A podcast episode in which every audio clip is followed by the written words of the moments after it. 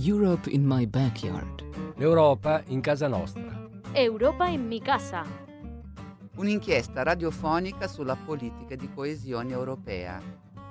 Radijsko poročanje o evropski kohezijski politiki. Europe in my backyard. So, hello and welcome to Europe in My Backyard. I'm Paula Wiseman, and over the course of the following weekly programmes, we're going to be hearing about the many ways in which European cohesion policy impacts us all on our daily lives. So, today I'm lucky enough to be joined by Travis O'Doherty, the EU Programme Manager and Team Leader at the Eastern and Midland Regional Assembly. So, hey, Travis, how are you? Hi, good, thanks.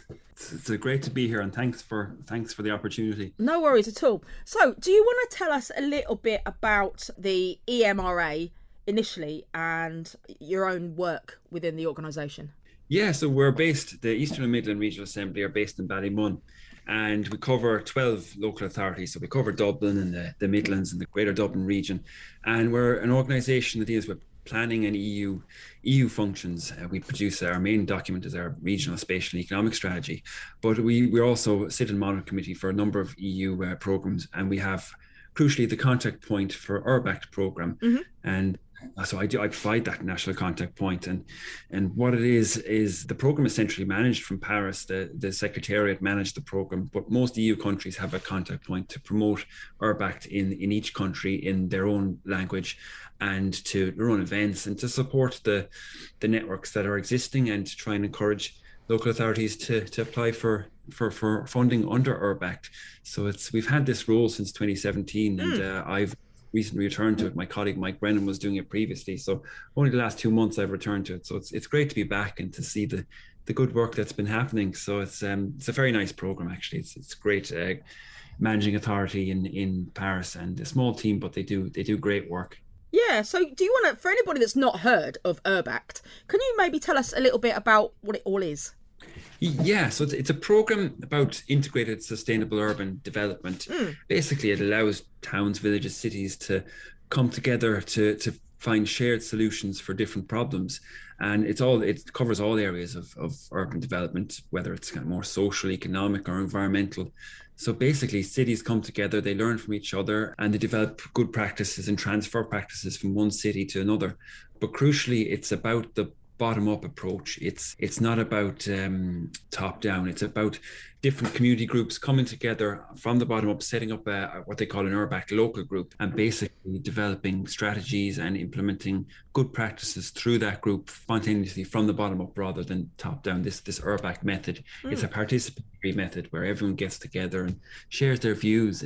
So that's a crucial part of the URBACT program and something that kind of distinguishes it from other EU funding programs. So it's a very important part. Yeah, so I mean, who would be eligible for the URBACT funding?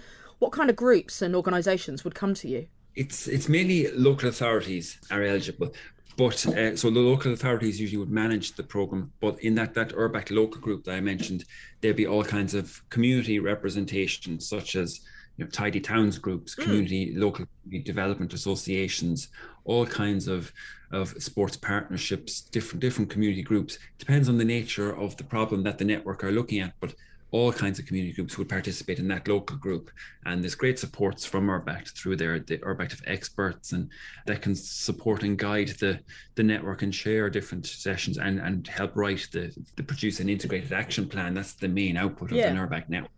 So there's there's great supports there in achieving that, but it's it's targeted really at in Ireland at local authorities as the as the partners. Yeah, so I'm assuming that not everybody that applies for funding would get it.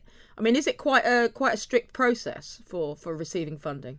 Yeah, it, I mean, it is it is quite a, a, strict. So same as a lot of, of of EU programs. There's typically the way it works is that there'll be a call announced. So the URBACT Secretariat announced we're setting up a call for for for projects, and they'll produce um, terms of reference and a guide. So that's it's it'll all be very clear. You know what what can be funded, what can't be funded, how to set up a network. And typically, uh, actually, a lot of partners are a little hesitant about you know how did one of the first questions is how did they find how did they find partners across Europe? Yeah, and that's that's part of my role to put local authorities in touch with other contact points and other organizations across Europe to find a, a partnership. Typically, they they usually develop a, a, website where you can you can post an idea. So you can say I'm interested in either leading a, a network or joining a network on a certain topic and then find partners from that and there'll be training there'll be webinars there'll be different supports provided and there'll be like a helpline and an email address for for support and that that call will typically be open for maybe a six eight week period. And um, you develop your proposal. And then it there'll be a kind of a six month period to further develop that you work an expert will work with you and you'll get more partners and you'll develop do a baseline study yeah. and implement start implementing a plan for the actions. And then the actual actions will take a 24 month period. But there's loads of supports available. So whether you're new to the the program or you've done it before, there's the, the supports are are available there. So yeah, um, I'm get. I mean, I'm guessing putting a proposal together is not just. Do you know what I mean? You just sit down and write a list of, of stuff that you need. I mean, is it quite a is it quite a big process? Do you help people with with the proposal process? Yeah, yeah, can, we can help people, and it's it's about defining yeah defining the problem, what you need to be addressed, what what the current state of play is. You know, what's the baseline and mm. why defining really why you need support from URBACT. So typically you, you'll be with seven to 10 other cities looking at a, a, problem, but all the cities will be looking at that problem in a slightly different way, in a slightly right. different context. So you can basically learn from from other cities. It's great. Um, it's a great opportunity, but also, of course, you get to travel. Typically, you get to travel to all the different cities throughout the, the, the two year of the project, and uh, actually get to see hands-on what they're doing and how they're addressing their their problems and develop that into your own integrated action plans. That's that's another great benefit of the, of the program. Yeah so i mean it's it's basically europe wide the whole pretty much the whole of europe is in uh, is included in, uh, yeah. in urbact all of europe yeah. Wow. And even some outside of Norway and Switzerland can participate at, at, reduced funding rates, and even the new countries, the accession countries that are looking to join, mm. they can they partners as well. So it's it's pretty broad coverage, and it's um and the topics are extremely broad as well. So there's there's something really for everybody there. Yeah, I mean, can you maybe give us some examples of URBACT networks in Ireland? Yeah, there's there's loads of examples. There's about I think about 17 in the current the current program. Wow. So the program's been going since 2002, and even before then, it was in a different format. Uh, so every six years, it kind of changes. That go that follows the kind of EU funding uh, framework, and so we're, we're currently in the URBACT three program. They right. call uh, the URBACT four will be will be starting the end of this year. Um, so in URBACT three, there's a huge range of networks. So to just give you a few examples, say yeah. the Playful Park is, is an interesting one. The, um, uh, Cork, our partners in that, it's um, it's basically about using play to achieve the strategic aims of the, the local authority. So they've basically closed off streets in, in Cork and developed play activities using um, all kinds of tools. Maybe, say, for example, Jenga, or uh, they chalk out areas for play. And wow. it's not guided play. It's literally it's they put the materials down, they close off a street, and they allow the people to come in and develop the, the, the activities yeah. themselves. It's not guided and it's worked incredibly successfully. So successfully, there's another a national practice transfer initiative where five other towns in Ireland are looking to transfer that the learnings from Cork into those, those five towns. That's that's a really successful example. Another one on urban uh, kind of urban green space and urban agriculture is um, is from Carlow. Actually, I visited there last week, uh, and there's uh, An Gairdín Beo. It's uh, it's a community garden project, and there's a community centre. There's gardens all run all run from the bottom up by the community.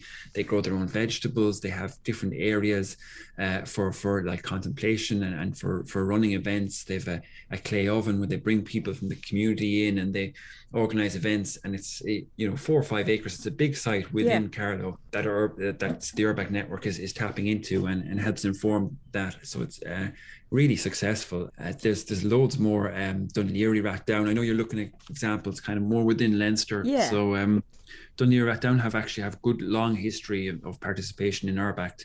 They were on one called Change, which looked at kind of uh, citizen engagement in public services, and now that one's finished. Now they've they've a new one, which is tourism friendly cities.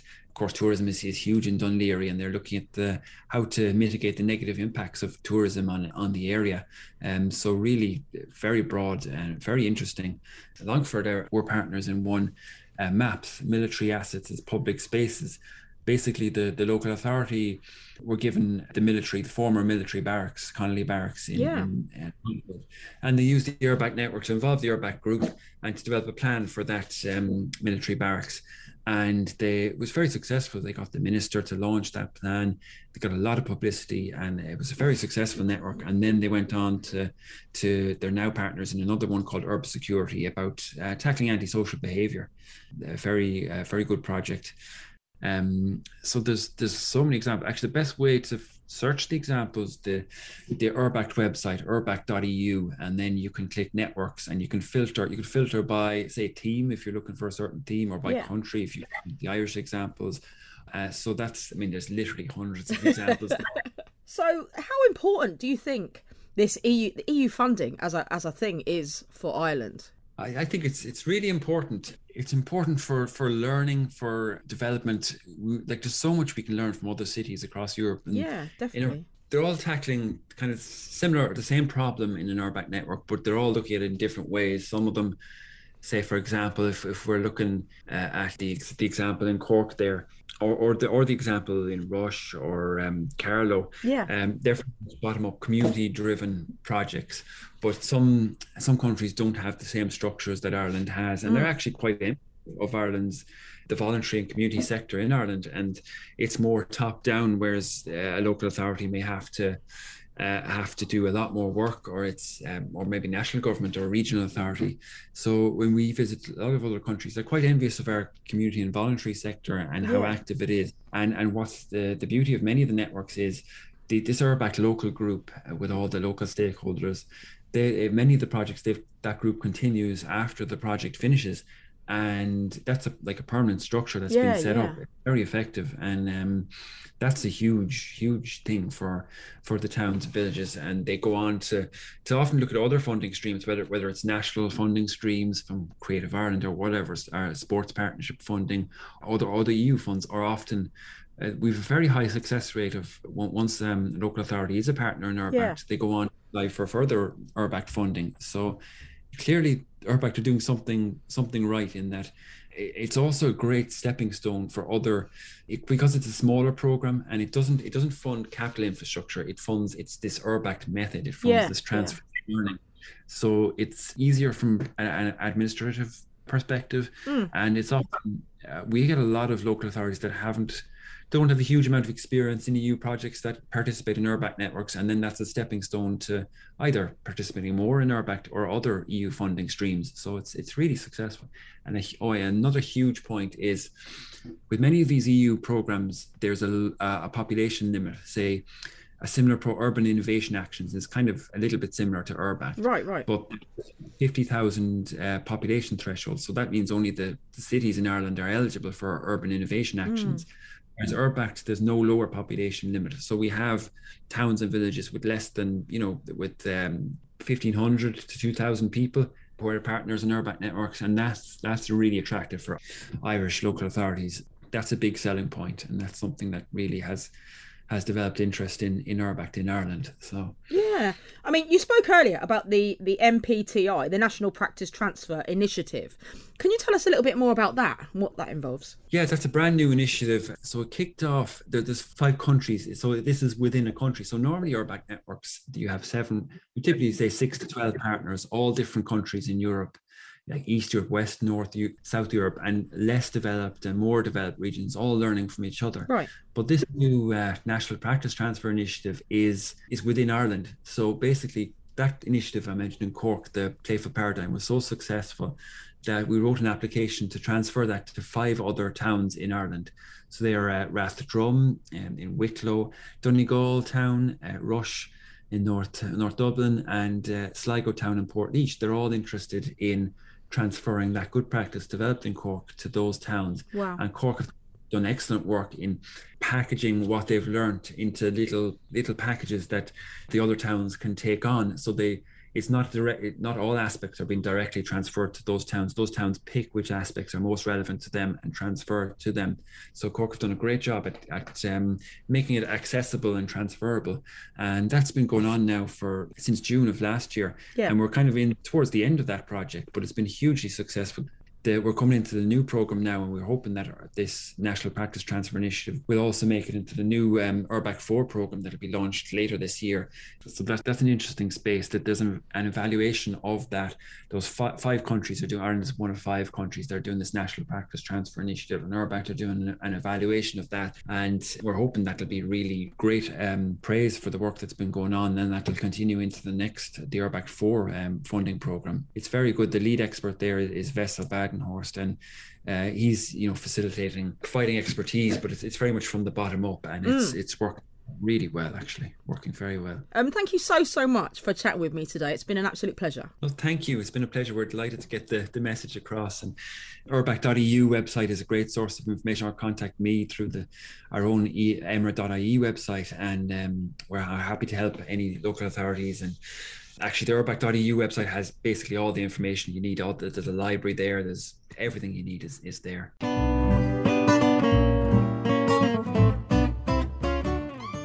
So now I am joined by Aoife Sheridan, the Senior Executive Officer for Economic Development in Fingal County Council. So, hey, Aoife, welcome to the programme. Thanks very much for having me today, Paula. No worries at all.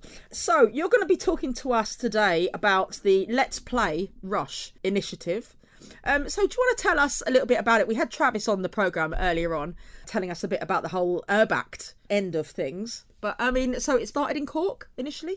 That's right, yeah. So um, Cork was involved in an Urbact initiative, and um, mostly Urbact initiatives would have EU partners. So you would have partners throughout Europe so they were involved in a wider network of partners, learning about integrating play into policy making and how to make places more playful. So um, arising out of that, then they started a national transfer initiative. So they were trying to take the good practice and the lessons they learned from all their European partners and spread them out among their colleagues here in local authorities in Ireland.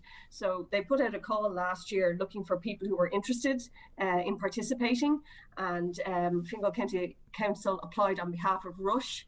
And the reason that we were interested in it was because Fingal County Council was already involved in another Urbact programme with European partners in Balbriggan. And that was looking at economic niches. So we knew the value of Urbact and how useful it could be to have peers looking at, at your town and, and helping you to see where your blind spots were and what you could do and what the potential and the opportunities of the town were. So we knew how valuable it was and we wanted to put Rush forward for that because they have a very strong community ethos out there. Mm. So we knew that this was something that, you know, they're a young town in, in North Dublin. They have a lot of younger people and teenagers. So we thought this would be a good fit for them. So that's why we went forward and we were lucky enough to be selected to participate. And it's been a fantastic experience so far. Yeah. So can you tell us about what Let's Play is? Sure. So Cork took the best practice that they learned uh, from their European partners and they're trying to spread it to us. So, what's really nice about this is um, you don't have to recreate the wheel, you don't have to come up with ideas yourself. Cork has the lessons there, and, and they're telling us the top 10 things that they did in terms of you know making places more playful. Yeah. And you know that includes you know play bags that they can rent out to local residents associations um chalking the streets musical festivals. And you know urbact is one of those programs that it's about doing a lot with very little um so it forces you to think creatively you know? So um so it, has been really useful in that regard. And because Rush has such a strong community focus, we've been able to work really well with them and build relationships there. And tidy towns associations in particular are quite used to doing a lot with very little, you know. So yeah, yeah, Rush yeah. has a strong tidy towns group. So it, it's really useful to kind of have them on board and have them think about their place in a slightly different way.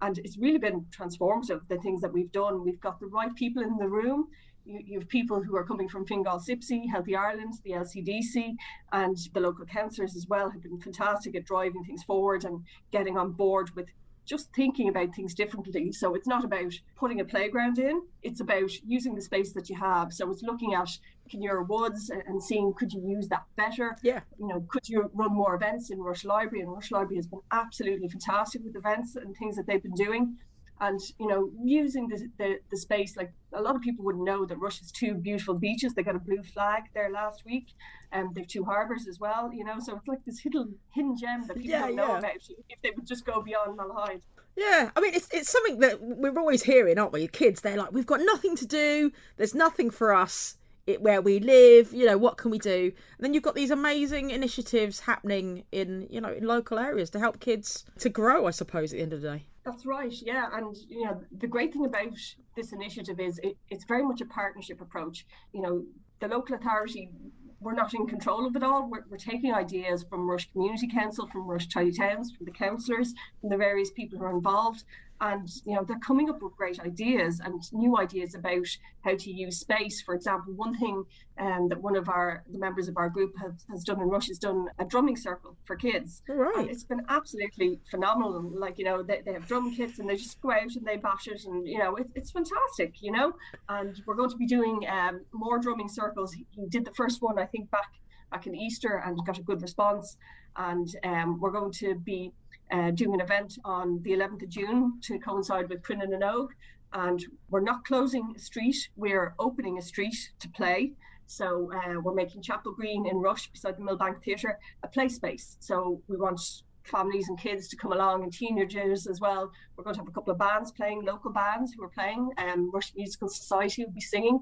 We're going to have, you know, lots of chalk games on the street so the street will be closed for a couple of hours, and it's to give the public realm back to the people and let the kids just play in the road the way you did when you yeah. were four or five back in the 80s yes. and doing hopscotch and the floor is lava and all of this kind of stuff. So it's just about letting people know that the space is theirs and they can do with it as they please, you know, without having to look for permission, you know. But, you know, it's really empowering the citizens to, to take back the public space and know that they own it and they can use it. Yeah, I mean, that's the thing. There's so few spaces now for kids to play you know, as you said, back in the day, we could just go out and do whatever in the road. There wasn't as much traffic yeah. as there is now. Exactly. When I was young, you, you, played in the street because there were no cars, but now there's cars everywhere, and um, parents are a bit nervous uh, about yeah. the dangers of that. Yeah. So you tend to have playgrounds which pen children in, so they're not free anymore to take risks and explore their their small environment. You know, and you know that's such a pity. Like you know, half half the time I spent in my youth was playing curbs. You know, against the other side of the street somebody else probably calls that something else but it, it's a wonderful thing to feel safe in your your local environment and just to play and i think one of the things that we found particularly um, in rush has been um, activating Kenure Woods. We're, we're, getting a lot more use out of it. People are aware of it, and we have a lot of new housing estates there as well. So the fact that we're having these kind of pop-up play events it's causing the people who are moving in to Rush, um, who are new to the area, it's causing them to come in and get involved with the community council and with tidy towns and the coastal cleanup. And you know that's really fantastic because they're starting to integrate into uh, into Rush and you know to care about the town and to participate in it and decide what direction they want the town to go in. So Kenure Woods is you know is really get, getting a lift, I suppose. And, and one of the things that we're doing on uh, the 11th of June is um, Rush Library has created a story trail in Kenure Woods there in Rush. So we're going to launch that that day. So um, so there'll be a lovely book trail around Kenure Woods where you can follow with your kids, the follow, follow the whole story mm. uh, around. And we did a launch like that back in uh, during COVID there, it was um, in Ardgillan Castle and Skerries. So this is the next one. So a new book, new experience. So I encourage people to come down and, and read a new book. Um, so let's talk about a, little bit about the funding. Um, so I mean, how how easy was it to get the to, to get the Urbact funding for the project? Well, like that with Urbact, there there really is no funding. So um, so it, it's kind of I, I, suppose people find that a bit unnerving. You, you, go into a project and there's there's no capital funding to do anything. And I, I can remember the first meeting we had with the community, and we said, "You're not getting a playground. You know, we don't have the money to do that. Yeah, yeah. You know, the only money that comes with Urbact is basically to interact with your peers in the rest of the network. Right. You know, so you know, if you have to travel down to Cork to see what Cork did, you can go down to Cork and you can come back. Mm. Um, all of the the things about this particular program, this transfer network, is about getting the right people in the room. Yeah. So you know that has been really really useful. We had um, a, a, representative from our libraries, Fingal Libraries, in the group, and they're responsible for Creative Ireland events. And so they were able to signpost us and say, well, if you want to hold an event, and we wanted to do art classes for seniors and mm. Lego for kids, and um, they signposted us to, to find that money through Creative Ireland. So that was fantastic. Um, and then um, because we had people involved from our events unit, they signposted us towards Live Performance Support Scheme 2021. Um, so that was fantastic because we got a good amount of money there and we were able to run events at Christmas. And um, we had the Healthy Ireland coordinator as well mm. on board and she had some funding left over and she was able to to supply us with some funding to buy equipment like yeah. bowls for, for seniors and chalk for, for our event on the 11th of June. So all of that funding came from having the right people in the right room. So the things that the local authority doing are, are fairly minimal. Yeah. We have um, we we've kind of had um, a few pictures taken and we have it up on the website and things like that. So we get we gave them a web page and we've been giving bits and pieces of support, but it's very low level support mm. in terms of what's going on. Most of this is done by the volunteers in the community. Right. The local councillors have been very strong. Rush Community Council, Rush Tidy Towns. It's it's pretty much down to them driving the project, and they've really just taken the project to heart and fallen in love with it, if you will, and they've they've really just opened their eyes to see their their home and their their local town in a new way, which is fantastic. Yeah, so I mean, there's obviously there's a lot of networking involved, isn't it? It's about putting you in contact with the right people and having this net this sea of people. Do you know what I mean? Yeah. That you can go to for different things. Exactly, it's all about building relationships, and you know that's going to be really strong for Russia into the future because mm people will be aware of URDF funding and ORDF funding, where you know you're doing big regenerations like we are in Balbriggan. Um, you know, so we're, we're building those relationships with the community now so that we we can leverage that funding into the future. So um, it, it'll be good to have that basis that you can pick up the phone and talk to people and say what do you need, what needs to happen to, to uplift the town, and you know make sure that it can develop sustainably into the future. So it's really great that we have that base now and we understand how each other thinks and how we like to operate and you know that we can pick up the phone yeah. to each other and say I, I would like to do this i'd like to do the other thing can i have your support and you know it's brought in a range of stakeholders you know it's brought in fingal CYPSC, the lcdc healthy ireland you know it, it's really leveraged relationships that weren't really there mm. like you mm. know our, our libraries department wouldn't exactly talk to our operational departments and our parks department very much but because we're in the same room you know you're getting really good synergies out of that and and now we know each other and we yeah. know how we work together so hopefully we can build on that into the future yeah so i mean was it a long process from from the cork setup to to, to rolling it out to to rush and the likes of i think uh, travis was saying that sligo and uh, there's all these different other areas that are getting yeah. involved yeah, there's uh, we have Rathdrum, uh, Donegal Town, Sligo Town, and Portlaoise involved as well. So um, they put out the call, I think, last June. Um, and you know, I think they took about two weeks to select the towns. It, oh wow, that so quick! Quickly after that, um, and I think they came out to visit us in Rush uh, in July, if I remember correctly. And um, you know, we had the kind of first kind of discussions about what we wanted to do and how we would do it. So um, part of the URBACT method is, you know, that you, you take an integrated approach and it's very participative as well. So we had to have all the community people involved. Mm. We have to learn together. And, you know, it helped us set the objectives that we wanted to do, you know, so we wanted to raise awareness of play. We wanted to promote inclusion so that everybody would play from zero to 99 years plus. Yeah, yeah. Um, we wanted to kind of identify you know public play opportunities and to develop that partnership approach. So all the objectives that we have we're really working towards and delivering. And you know we hope we, even though the, the project is due to close officially at the, at the end of december this year that basis is there. So i don't see the relationship collapsing and everybody walking away. No it's no. kind of embedded in into our thinking now you know? So hopefully it'll become self-sustaining. And the reason it's self-sustaining is because of how involved the local community representatives have been yeah, it's one of those things, isn't it? You've you've you've put the building blocks in place. You know, then there's no reason for this not to carry on for you know five years, ten years, fifteen years down the line. Um, so is it a, is there a, a, big team behind you uh, uh working on the working on the project? It's um, I suppose it's a very small team Yeah, um, yeah. within Fingal County Council. So um, so I would have a small team here at Economic Development who help me do the things. Our community department is really involved because they would have been involved in the community anyway throughout. So they've been really strong Yeah. representing the various community uh, interests there. And Rush Library has absolutely just been playing a blinder the whole time. It's a fantastic space. I don't know if anyone has ever been to Rush Library, but it is just magnificent. You know, it's in an old church and it's all modern inside, and you know, there's some great equipment there for sensory stuff, and you know, for for the elderly, they have a an interactive table to help people, you know, with their hand-eye coordination Yeah, and, yeah. and their things up. You know, so um, it's it's a really interesting space. In, interesting space there. So um, they have been absolutely fantastic, and our operations team as well. So all the stuff that we're doing in Kenure Woods, you know, we wouldn't be able to do that with, without their help. And you know, going through all the the bureaucratic stuff like public procurement and actually Yeah, putting yeah. posts in to put signposts up. You know, so um, the great thing about it is it's really lit a spark internally uh, for the people inside. You know, when, when we're thinking about things we, we think of rush now when, when we kind of think of play. And that's kind of where we wanted to get to that as local authority officials that we would think about play first and think about well how do you make it fun? How do you make it a little bit more exciting Yeah. other than the usual dull stuff you know?